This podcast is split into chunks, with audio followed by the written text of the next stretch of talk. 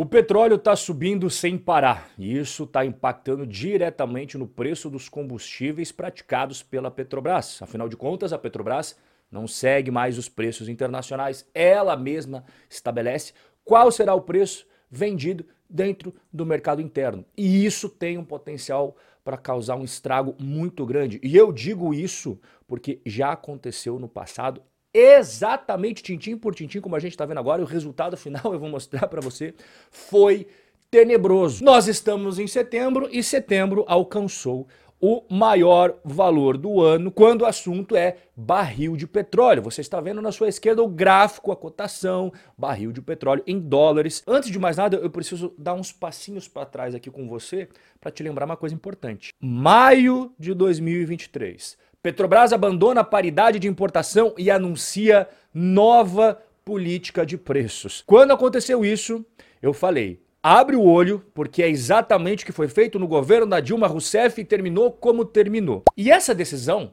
ela foi tomada quando o barril de petróleo estava bem distante dos preços atuais.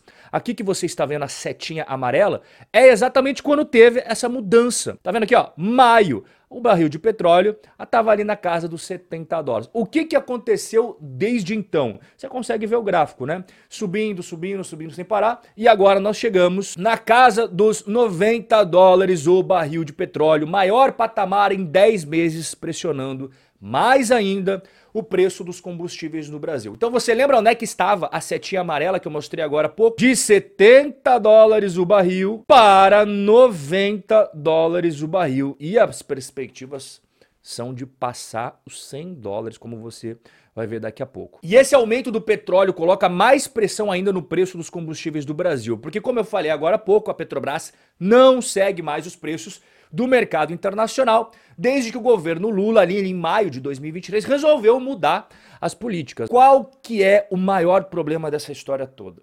A defasagem em relação aos valores praticados no mercado internacional. E a primeira vez que eu fiz o alerta para você foi dia 31 de julho deste ano, quando eu mostrei que a defasagem do preço da gasolina era a maior em 14 meses. Só na gasolina eu mostrei que seria necessário aumentar 77 centavos por litro naquela época para igualar os preços do mercado internacional. Isso foi dia 31 de julho.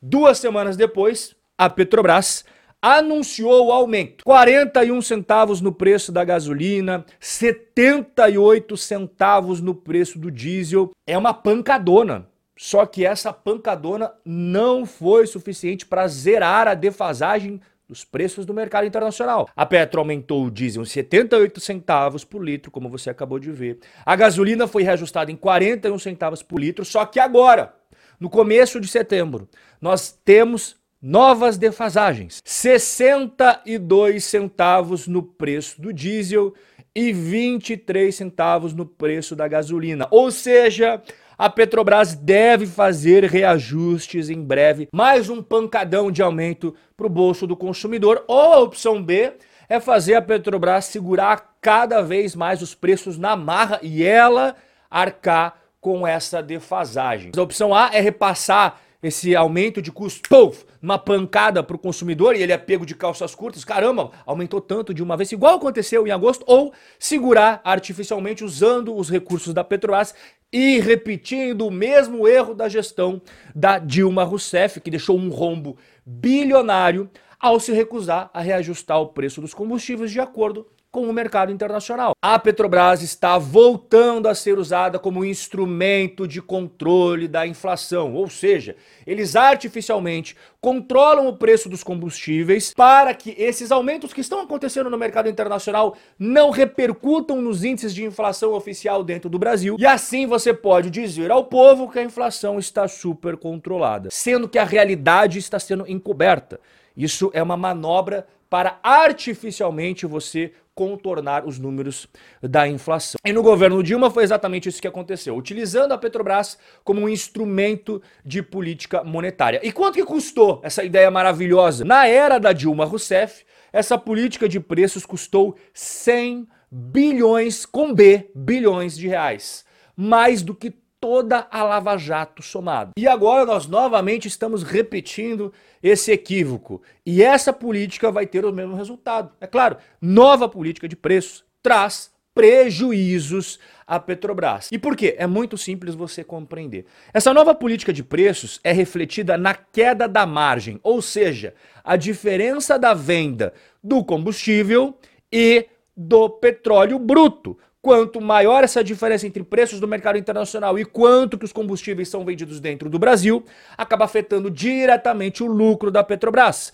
E nos últimos três meses, que são os resultados mais atualizados da Petrobras, nós já observamos uma queda de 47% do lucro quando comparado ao mesmo período do ano passado. E se você acha que os problemas param por aí, não, não fica só restrito à saúde financeira da Petrobras e nem no impacto repentino no bolso dos brasileiros quando passa pelo posto. Fala, caramba, esse aumento veio do nada aqui, da onde que surgiu esse negócio? Temos também restrições na oferta de combustíveis. E aqui eu vou até recapitular para você, de agosto até o momento que nós estamos conversando. Distribuidoras relatam restrições na oferta de diesel em vários estados. Isso daqui foi dia 10 de agosto. Avançando um pouquinho, finalzinho de agosto, restrição de diesel já afeta postos de 24 estados do Brasil e cenário nas fazendas é ainda pior. E agora, no começo de setembro, fornecedor de diesel para fazendas do Paraná já não consegue cumprir as entregas. Também existem impactos no Mato Grosso. E por que que isso acontece?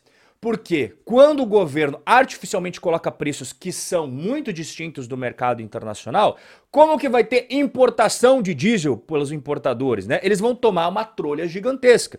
Então essa defasagem, ela faz com que fique inviável para o importador comprar óleo diesel. Como é que faz para ele contornar essa situação? Ele vai ter que, portanto, reajustar esses preços para que possa mais uma vez voltar a ter a viabilidade a importação do óleo diesel e voltar à normalidade de oferta desse combustível tão importante dentro do nosso país. E os relatos que foram recebidos ao longo dos últimos meses são de restrição de diesel. O que, que significa isso? Olha, vários produtores de Minas Gerais, Mato Grosso, Goiás, Rondônia falaram que tem uma intenção, por exemplo, de compra de um milhão de litros, mas só estão liberando 600 mil, porque precisa controlar, senão vai faltar para outra ponta lá na frente. E as perspectivas não são nada boas quando o assunto é preço do petróleo.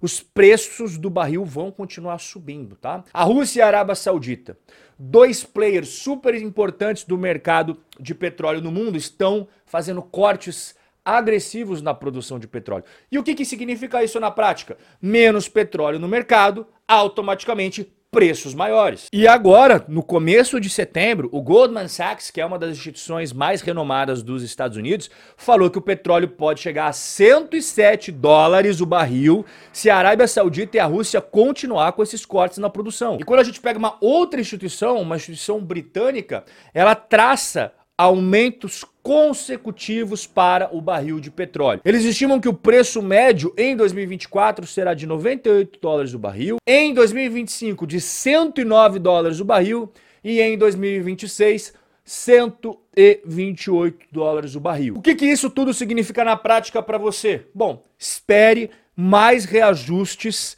inesperados, porque você é pego do dia para a noite com um aumento nas bombas de combustível dos postos, que era muito diferente do cenário da época que acompanhava o mercado internacional, né? Você tinha as flutuações exatamente de acordo com o que acontecia no mercado. Então, quando subia, subia gradativamente, quando caía, caía gradativamente. Agora não é assim. Agora são pancadões, né? Quando você menos espera, você passa no posto de combustível e tá lá. Puf, aumentou tanto o diesel, puf, aumentou tanto a gasolina e ainda temos defasagens, portanto teria que ter mais aumento ainda dos combustíveis. Mas se a Petrobras não quiser repassar esses aumentos para o consumidor, é ela que vai ter prejuízos multibilionários, exatamente como aconteceu no governo da antiga presidente Dilma. E tudo isso acontece justamente porque a Petrobras teve a brilhante ideia de abandonar os preços internacionais e agora está com essa batata quente pelando nas mãos. Vamos acompanhar muito de perto aonde que vai terminar essa história, mas com base no que aconteceu no passado,